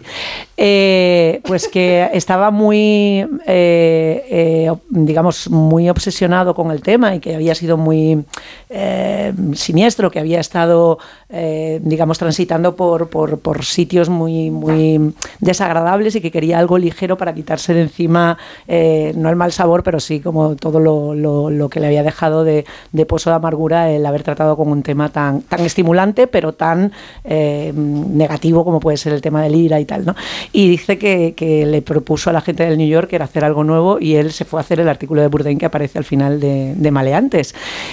Y dice, y me fui con él, dice, y, progresivamente el tío era cada vez más oscuro, estaba más siniestro. Yo llamaba a mis jefes diciendo, esto tiene muy mala pinta, muy mala pinta. Y justo al final del artículo se terminó, a poco después de, la publicación fue cuando él se, suicidó. Eh, y el, libro que ya digo que tiene eh, pasajes fantásticos, hay uno, el del, el del secuestro, por ejemplo, en, en Holanda. El, secuestro en Holanda es una familia alrededor del secuestro del jefe de la Heineken que se hace rica a partir de secuestrar al, jefe de la Heineken, cobrar el, el- el secuestro, evitar de alguna manera una condena larga, volver al país y convertirse en criminales con el dinero del secuestro del señor de la Heineken y luego la lucha entre los hermanos por mantenerse como jefe criminal o entregarlos a la justicia y todo a partir porque a partir de la idea de que el, hermano central, el cabeza de familia es un abusón y maltrata a las hermanas y las hermanas se la lían y terminan por denunciarle.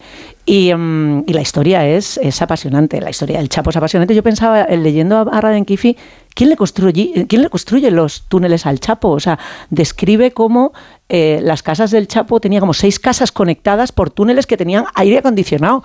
Eso ha tenido que construirlo alguien que ha estudiado ingeniería. O sea, eso no puede. y Nunca, nunca casas- faltó presupuesto, ¿eh? No, no, pero También si no es ¿eh? una cuestión de dinero. En es Sinaloa nunca nos faltó el presupuesto. decir que eh, todos hicimos la broma del doctor Flamón cuando vimos de por dónde se había eh, escapado eh, el Como Chapo de la Rubén, cárcel, que tenía Grandes calidades. grandes calidades, tenía una autopista, pero es que este tío tenía de por sistema tenía túneles eh, eh, que atravesaban la frontera con Estados Unidos, o sea, Sí. y casas blindadas, seis casas conectadas con un muro de, de- de grosor de, que, te- que tardaron tres horas en tirar la policía y eso en cada casa, Pero eso conectadas salía por túneles. Que sí, que sí, pero Sí. vamos, es, me parece Yo- yo- alucinante. yo no- Ter- termino. Eh, lo, lo que he descubierto de Raden Kifi como recomendación, después de lo de Burden, sí que intentó de nuevo quitarse el mal sabor de boca con una cosa un poco más ligera y tiene un podcast que, que yo voy a escuchar, no lo- que se llama eh, Winds of Change, como la canción de, de Scorpions, a partir de la anécdota Ah, lo escuché. de que, Buenísimo. de que el, el Winds of Change no lo había, no había escrito los Scorpions, sino la hacía, porque era una, una era la canción que había terminado con el, con el telón de acero. Él tira de ahí, ha hecho 10 capítulos de un podcast que yo no he escuchado, ¿tú lo has Buenísimo, escuchado? sí, Pues, lo, eh, lo que escuché después de leer, eh, o sea, no digas nada, creo que es de los libros que Sí. me, me han gustado en mi vida, no de periodismo, sino de los libros. O sea, me acuerdo que lo leí en un viaje a Nueva Está York. en- Y no sí, no, no, o sea, lo, lo- me, me lo compré, no me acuerdo cómo llegué El a él, Círculo de pero me lo Sí, co- es, me que- lo- es que vamos, vamos a hacer una me- recopilación del top. Me, el me lo compré en el Kindle en, Absurdo, ¿no? en- en un viaje a, en un viaje a Nueva York y, me, y me- realmente me, lo devoré, me, me dejó al- al- alucinado. Es muy bueno, No, pero como para el mejor libro. de los mejores, he dicho. Es, un libro de esos que, que te lees de una tirada y que dices, "Joder, me pero qué encanta. bueno es esta Escribe historia". fenomenal. Qué buena es esta historia. Eh. Y no, no me ha dado tiempo a leerlo entero, o sea que he escogido una serie de, de- personajes, pero he leído los que me parecían más contraintuitivos, el de, el de Falciani, que siempre le teníamos como un tipo realmente, un héroe cívico y no lo describe así, y me, encan- y me encantó el de, el de Alcázar, que me parece alucinante. Muy nuestro ese, ¿no? Pero de las Delincuente muy de, los- muy de, muy, muy de aquí. El, el de, el de Alcázar, eh, dentro de las muchas familiar. historias que cuenta, hay, hay una que me deja alucinado, que, que, te das cuenta del tipo de fuentes que maneja este tipo. O sea, cuando dice, estoy tres meses escribiendo un artículo, tengo que hablar con 50 personas y a veces escribo un solo artículo al año, que es, eh, dice, un, un mercenario traficante de armas británico llamado David Tom- Tompkins me, me dijo recientemente, Monser es un hombre muy peligroso, por mucho que me caiga bien, que esa frase me parece maravillosa. Dice, he conocido a jefes de cárteles colombianos y nunca he creído necesarias tantas precauciones como con él. O sea, es Claro, alucinante. pero- Entonces, la, entonces la- la historia es que al Tompkins este le contrata le dice, tienes que abrir el, el Tompkins este que tiene un currículum de, mm, de, de fli- de flipar, o sea, es un delincuente, es poco. Entonces, este tipo le dice, tienes que abrir una oficina en Ámsterdam, solo tienes una oficina y un teléfono para hacer una operación de venta de armas a, a Israel, porque están buscando por la puerta de abajo no sé qué tipo de- de no, no me acuerdo si era un misil o, un, o una, una bomba para cargarte unos tanques que han conseguido las milicias eh, las milicias en el Líbano ¿no? y de repente el Tompkins este por otro tipo que era igual de siniestro le dice sal corriendo de ahí porque eh, es una trampa porque Casar está eh, tendiendo una trampa a agentes del Mossad para que los maten cuando acudan a esa cita, eh, guerrillas palestinas. Entonces el tipo dice, yo de esto no salgo vivo. entonces no hace la operación y duda si decirle o no a Alcázar que es un chivatazo. Al- Alcázar dice, esta operación hay que, hay que, hay que abortarla. Y no le dice a Alcázar quién es el tipo que le ha advertido de que esto es una trampa. Y sin embargo, Alcázar lo sabe. Entonces, quedan en un momento y le dice, y le dice, este, tienes que matar, el, el tipo este se llama Frank Conlon. Dice, tienes que matar a este. Y entonces el. Tompkins, la respuesta de Tompkins me parece igual de buena que la del principio. Dice, no mato a británicos. Como, da- Conlon dame, es inglés. dame cualquier de un país raro. A Matar, mato, pero Y el- británico y el no. otro le- Matar, mato, y el pero- otro le dijo, yo no soy británico, soy "No mato irlandés". Un británico, no sé si creía en James Bond o lo que sea, pero, Pero el canto dice, no mato británicos. Y entonces el, el tío se niega a matar, sale vivo de una entrevista con Alcázar, que no las tenía todas con- consigo, pero el chivato desaparece, nunca más se volvió a saber. Ah. Pero de, Al- pero de Alcázar yo creo que la, la mejor historia es la de la hija, la que le cuenta a la hija. Es decir, Alcázar está, está, está detenido en un centro de detención, está- entonces tiene un ventanuco en la celda muy alto. Y entonces le dice a la hija que a determinada hora va a dar un salto para que le vea la cara. Y entonces queda con la hija para que, que puede verla desde fuera para que dé el salto eh, eh, allí. Bueno, lo, lo que pasa con, con, con, con, con, eh, con Patrick Radden Keefe es, que es lo que pasa con Martin Amis, ¿no? Lo, lo que decían los detractores de Martin Amis también, es decir, que cada vez que escribe parece que ha- sacado las tablas de la ley. O sea, una cosa ya que, oiga, mire usted que este es un libro bastante normal, ¿no? Es, y luego, es verdad que se llama maleante en, en grande, pero luego en pequeño son estafadores, asesinos, Claro. rebeldes, impostores, es decir, porque maleante a nosotros nos suena bien. Nos Sí, suena bien por la ley de vago y maleante o por las bulerías del maleante de Omar eh, Montes. O sea, Omar es una palabra que nos cae bien. Pero también es verdad que dentro de la, de la historia de la literatura, del cine, de la televisión, los malos antes eran malos. O sea, Falconetti era malo. No, no, no, admitía, matices, no matices. Sin Sí. embargo, Aníbal Lecter es muy malo, pero nos gusta Aníbal Lecter. Sí. Y, y esto pasa también con los malos. Y luego es verdad que la elección de malos es muy Diversa, eh, sí. eh, rara, ¿no? Es decir, eh, eh, mi favorita es Judy Clark, que es la abogada de penalista americana que, que defiende a lo peor de lo peor de lo peor, pero su, su empeño es salvarlo de la, de la pena de muerte. Es decir, que ha- Sí. ha defendido una bomber, ha defendido al tío de, de- exacto. de- del, del atentado de Boston. Es decir, que su fin es salvar de la pena de muerte porque no está de acuerdo con la, con la pena de muerte. Y luego hay, hay gente eh, muy simple que le ha preguntado, oiga, ¿por qué no está Trump en, el, en, en la lista? Y dice, bueno, pues no está Trump porque todo el mundo está escribiendo libros sobre Trump. Dice, y aquí te tienes que poner a la cola porque, claro, él habla a lo mejor con 50 personas a la hora de, de escribir sobre alguien. Y entonces lo que él hace es escribir de Mark Brunet eh, o Branet o como demonios se diga, que es el productor eh, televisivo del aprendiz. Porque eh, tiene la teoría de que sin el aprendiz y, y habiendo cambiado la imagen de Trump de determinada manera, Trump no habría sido presidente. Es decir, que la, que la cantidad de personas alrededor de, la, de lo malvado eh, admite muchas capas y... y- y- Hay una cosa común que es muy interesante, es esta idea de que la- los pierde la vanidad, ¿no? Sí, total. sí, sí. Un amigo italiano mío periodista decía, no dudes que un, un, chiste, un buen chiste sacrifique una amistad, ¿no? Pues, Completamente. pues, pues esta idea de que eh, después de haber consumado una fechoría digna de, de mérito y de recaudación, la vanidad de, y la lo del notoriedad Chapo, lo del Chapo, quiero mi biografía. co- conduce a, a desen- des- despertarse uno mismo, ¿no? O sea, a- Eso, eso lo hemos visto también en, to- en cómo en la relación del, del padrino del cine de la mafia con la propia mafia, ¿no? Como, como se les gusta contemplarse en un espejo y cómo se retroalimenta una cosa y otra. Y, mm, sí, claro, la, la vanidad pierde absolutamente a todo el mundo. Yo no he podido, eh, no, no he tenido eh, tiempo esta semana para acercarme a, maleantes, y, pero sí que mm, oyéndos eh, recordaba, y sobre todo en la última intervención de, Rosa, de la- cómo ha cambiado el concepto de maldad, de, de malvado en, los, en, en la literatura y en el cine, ¿no? Y cómo ahora eh, toleramos una, una ambigüedad y tienen una redondez los malos, que, que antes eran malos más casi Y la de... popularidad de Pablo Escobar. Claro, sí, sí. o sea, la- pero, pero yo pensaba en yo pensaba en Carrera y en el adversario, ¿no? Pensaba en, en, en esa eh, en esa relación también casi sobre casi meta maldad, ¿no? De- Dentro del- de- del libro de cómo se empieza a relacionar y a cartear con este con este individuo para intentar comprenderle, ¿no? Creo es uh, una constante eh, de la de la literatura y del cine contemporáneos es eh, la obsesión por comprender a- al, a- al mal, ¿no? La, la Es- reflexión sobre el mal.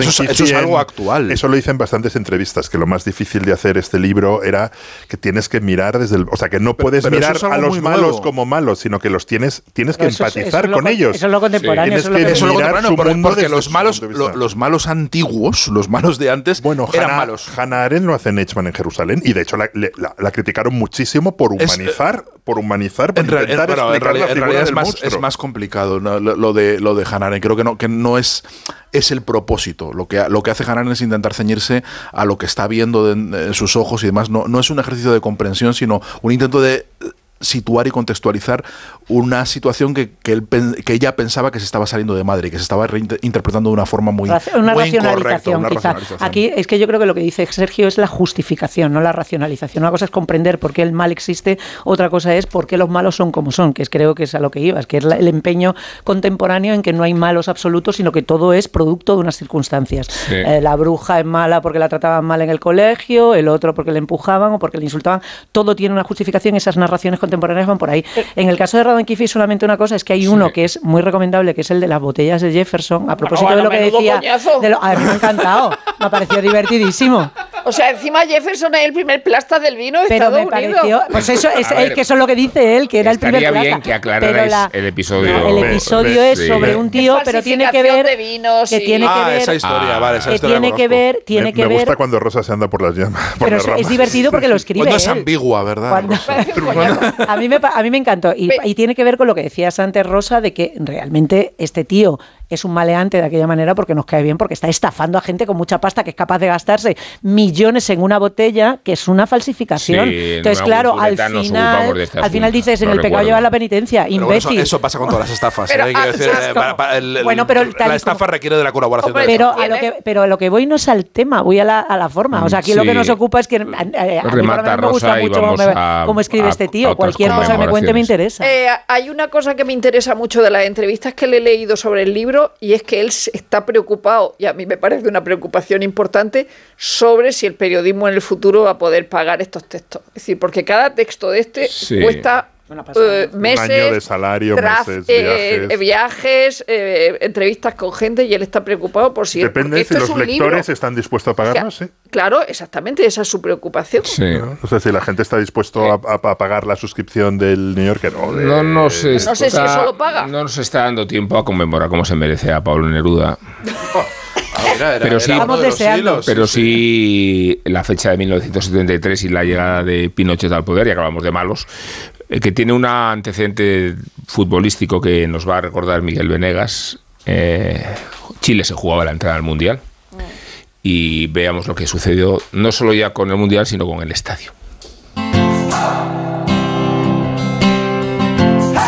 Lo llamaron el Partido Fantasma. Fue el 21 de noviembre de 1973, en el Estadio Nacional de Chile. Había una plaza vacante para el Mundial de Alemania y a los chilenos les había tocado jugarse aquella plaza contra la Unión Soviética, nada menos. Y nada más, en un país que vivía los rescoldos del golpe de Estado de Pinochet, solo dos meses antes, y la represión paseaba por las calles con normalidad. Pero el fútbol siempre ha vivido en un mundo paralelo y en aquella ocasión intentó pasar por encima. El partido de ida se jugó en Moscú, empate a cero. La vuelta tocaba en Chile y no había un estadio más grande y más funcional para un partido tan importante como el Estadio Nacional. Pero el estadio estaba ya ocupado desde el mismo 11 de septiembre por la noche. Miles de prisioneros políticos poblaban sus gradas a cuentagotas porque muchos salían de allí sin vida, dejando sitio para más prisioneros. Aquel recinto deportivo era el mayor centro penitenciario del país. Allí fue asesinado Charles Norman, un periodista estadounidense que había descubierto las intrigas de los militares de su país para derrocar al gobierno de Allende. Su historia inspiró un exitoso libro y después la película Missing, Desaparecido. En el estadio se utilizaban las gradas y los vestuarios, se abrieron celdas y se empleaban las duchas para torturas y matanzas, y todos lo sabían porque así funcionaba el terror. Por eso la URSS pidió a la FIFA un cambio de sede, no querían jugar allí, pero en el fútbol aquello era como no querer jugar con el público en contra, y se desestimó. Los soviéticos no viajaron y el gobierno militar chileno decidió seguir adelante. El 21 de noviembre los 11 jugadores chilenos saltaron al césped del Estadio Nacional para jugar sin un rival enfrente. Sacaron de centro y metieron un gol al rival fantasma. Bajo sus pies había prisioneros desangrándose. A pocos metros se violaban mujeres junto a la piscina olímpica. A 7 kilómetros de allí, en el pabellón nacional, se habían matado a tiros a Víctor Jara después de que sus asesinos le rompieran las piernas y las manos y se burlaran de él diciéndole que tocara su guitarra. En los cuatro días que pasó allí, compuso sus últimos versos. La sangre para ellos son medallas, dijo. Medio siglo después, Chile trata de recoger aquellos escombros. Hoy los recintos deportivos son patrimonio nacional y en ellos conviven las competiciones que aún se dan y la memoria. Y algún concierto también. Allí donde triunfó y murió Víctor Jara es un pabellón donde han tocado Miguel Bosé, Mecano o Alejandro Sanz. Lo que queda de la muerte no se toca, se explica, se recuerda. Los propios prisioneros hacen de guías recordando lo que pasó. Cada año los grupos de hinchas de los dos grandes equipos de fútbol chilenos se acercan al Estadio Nacional y dejan un ramo de flores por los caídos. Allí en mitad de la tribuna, donde un cubículo de viejos asientos de madera permanecen intactos. Y un gran letrero anuncia, el pueblo que no tiene memoria no tiene futuro. A los que lo hacéis porque os gusta colaborar con los demás o porque has dicho, anda un kiosco de la 11 y te has animado a comprar un cupón para ver si hay suerte, vamos a todos los que jugáis a la 11. Bien jugado. Porque hacéis que miles de personas con discapacidad sean capaces de todo. A todos los que jugáis a la 11, bien jugado. Juega responsablemente y solo si eres mayor de edad. En Onda Cero, La Cultureta.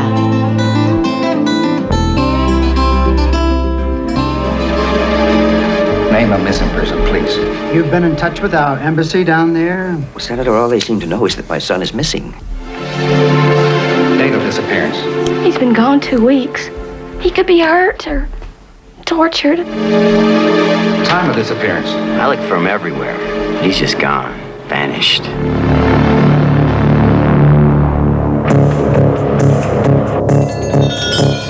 After analyzing all the data, we still come to the Pues en el mismo contexto de la irrupción de Pinochet tenemos esta película que habían reconocido los cinéfilos, que es Missing, la película de Costa Gabras. Y vamos a dedicarle la próxima media hora, pero no disponemos de ella. Y como no disponemos de ella, aplazamos la cuestión a la semana que viene, porque vamos a terminar esta recurriendo a nuestro habitual epílogo, que es el de JF León. Eh, aprovecho para despediros, en el mejor sentido de la palabra. ¿eh? Sergio El Molino, Estupendo. gracias por tu presencia. Y gracias a ti En por esta la dirección y asistencia. Igual hay que poner un poco de voz Guía. más, como más íntima de la Sí, muchas, muchas ya gracias, en- Rubén Amón, Gracias, por, por tu guía. Guillermo Altares. Me lo he pasado muy bien. Te lo has pasado bien, Me lo ¿no? he pasado muy bien, sí, sí. ¿Estás contento? Después de haber destrozado el idioma de Mordor. Después de destrozar el idioma de Mordor y la cocina francesa, me voy Ah, sí, va, de verdad. Te vas más ancho que largo. Me voy contento mía. para casa. Yo, my work here is done. El problema de Willy en las listas no es tanto que quiera hacer listas, sino el desenlace de las listas, que cada vez que, que organiza una es un desastre, No, no, ¿no? tú imagínate, o sea que era. Sí. Empieza, ¿Sabes cómo empieza? No te- ¿Sabes cómo vamos a acabar? Bueno, Isabel, gracias también por tu presencia. gracias a, Te mandamos, gracias a ti. a- te mandamos líder. a San Sebastián, ¿eh? Vamos a San Sebastián. Con tus propios recursos te mandamos a San Sebastián. Así es. Y Rosa del Monte, ¿qué tal? Muy bien. Que a Rosa la veo continuamente, bien, porque la sí. veo en la radio, la veo en la tele. Estamos juntos todo el tiempo. Pues prácticamente. Sí, De sí. verdad, prácticamente. pareja de moda esto. ¿no? Y luego aprovechamos el, el tiempo libre para escribir columnas. Rosa más que yo, ¿eh? A Nacho García, muchas gracias. A Ana Ramírez, nuestra guionista, muchas gracias. A María Jesús Moreno también, muchas gracias, que es nuestra productora. Y a la audiencia, pues, ¿qué vamos a decir? ¿Cómo, Hombre. cómo ha sentido todavía?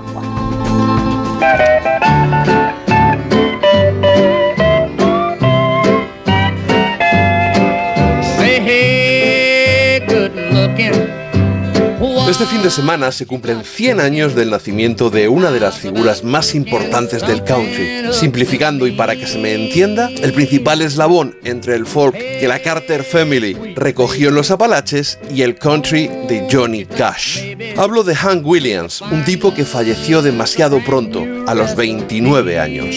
Llevaba varios lustros abusando del alcohol, en buena medida para paliar el dolor que le provocaba su espina bífida. Y ese 1 de enero de 1953 amaneció sin vida en la parte trasera de su coche y con una botella al lado. La combinación con los medicamentos que le habían administrado la noche anterior fue letal. Y ahí terminó la brillante carrera de un músico que había conseguido 12 números 1 con los 50 singles que editó antes de morir. Su carrera había arrancado a finales de los años 30, cuando era prácticamente un quinceañero. Comenzaron a llevarle a emisoras locales de radio en torno a Montgomery, la localidad de Alabama donde residía. Pero su carrera no despegó tan rápido como habría correspondido a su talento, porque el ejército estadounidense fue reclutando a varios de los miembros de su banda una y otra vez. Pero tampoco le ayudaba el alcohol, que lo convirtió en un artista informal y poco fiable, que alternaba maravillosos recitales con otros en los que apenas podía balbucear. Por ese motivo no fue admitido hasta 1949 por el Grand Ole Opry, el programa decano de la historia de la radio y trampolín habitual desde Nashville para los artistas que despuntaban dentro del country.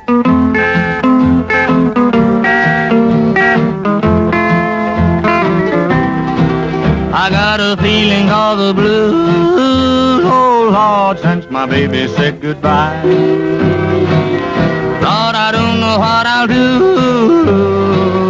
All I do is sit and sigh, oh Lord, that last long day. Y en su debut, interpretando su primer número uno, este Lovesick Blues, consiguió algo sin precedentes, que los asistentes le obligaran a salir al escenario hasta en seis ocasiones. Su fama se disparó y su caché también. Las canciones que había empezado a escribir ya eran tan bien recibidas como las versiones de los clásicos en los que prácticamente se había apoyado durante buena parte de su carrera.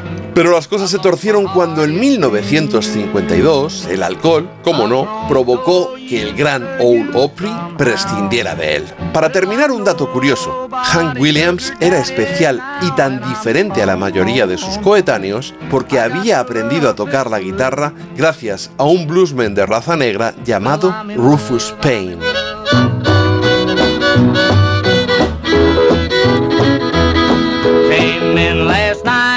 Half past ten. That baby of mine wouldn't let me in, so move it on over. Move it on over. Move it on over. Move it on over. Move over, little dog, cause the big dog's moving in. She's changed the lock on our front door. My door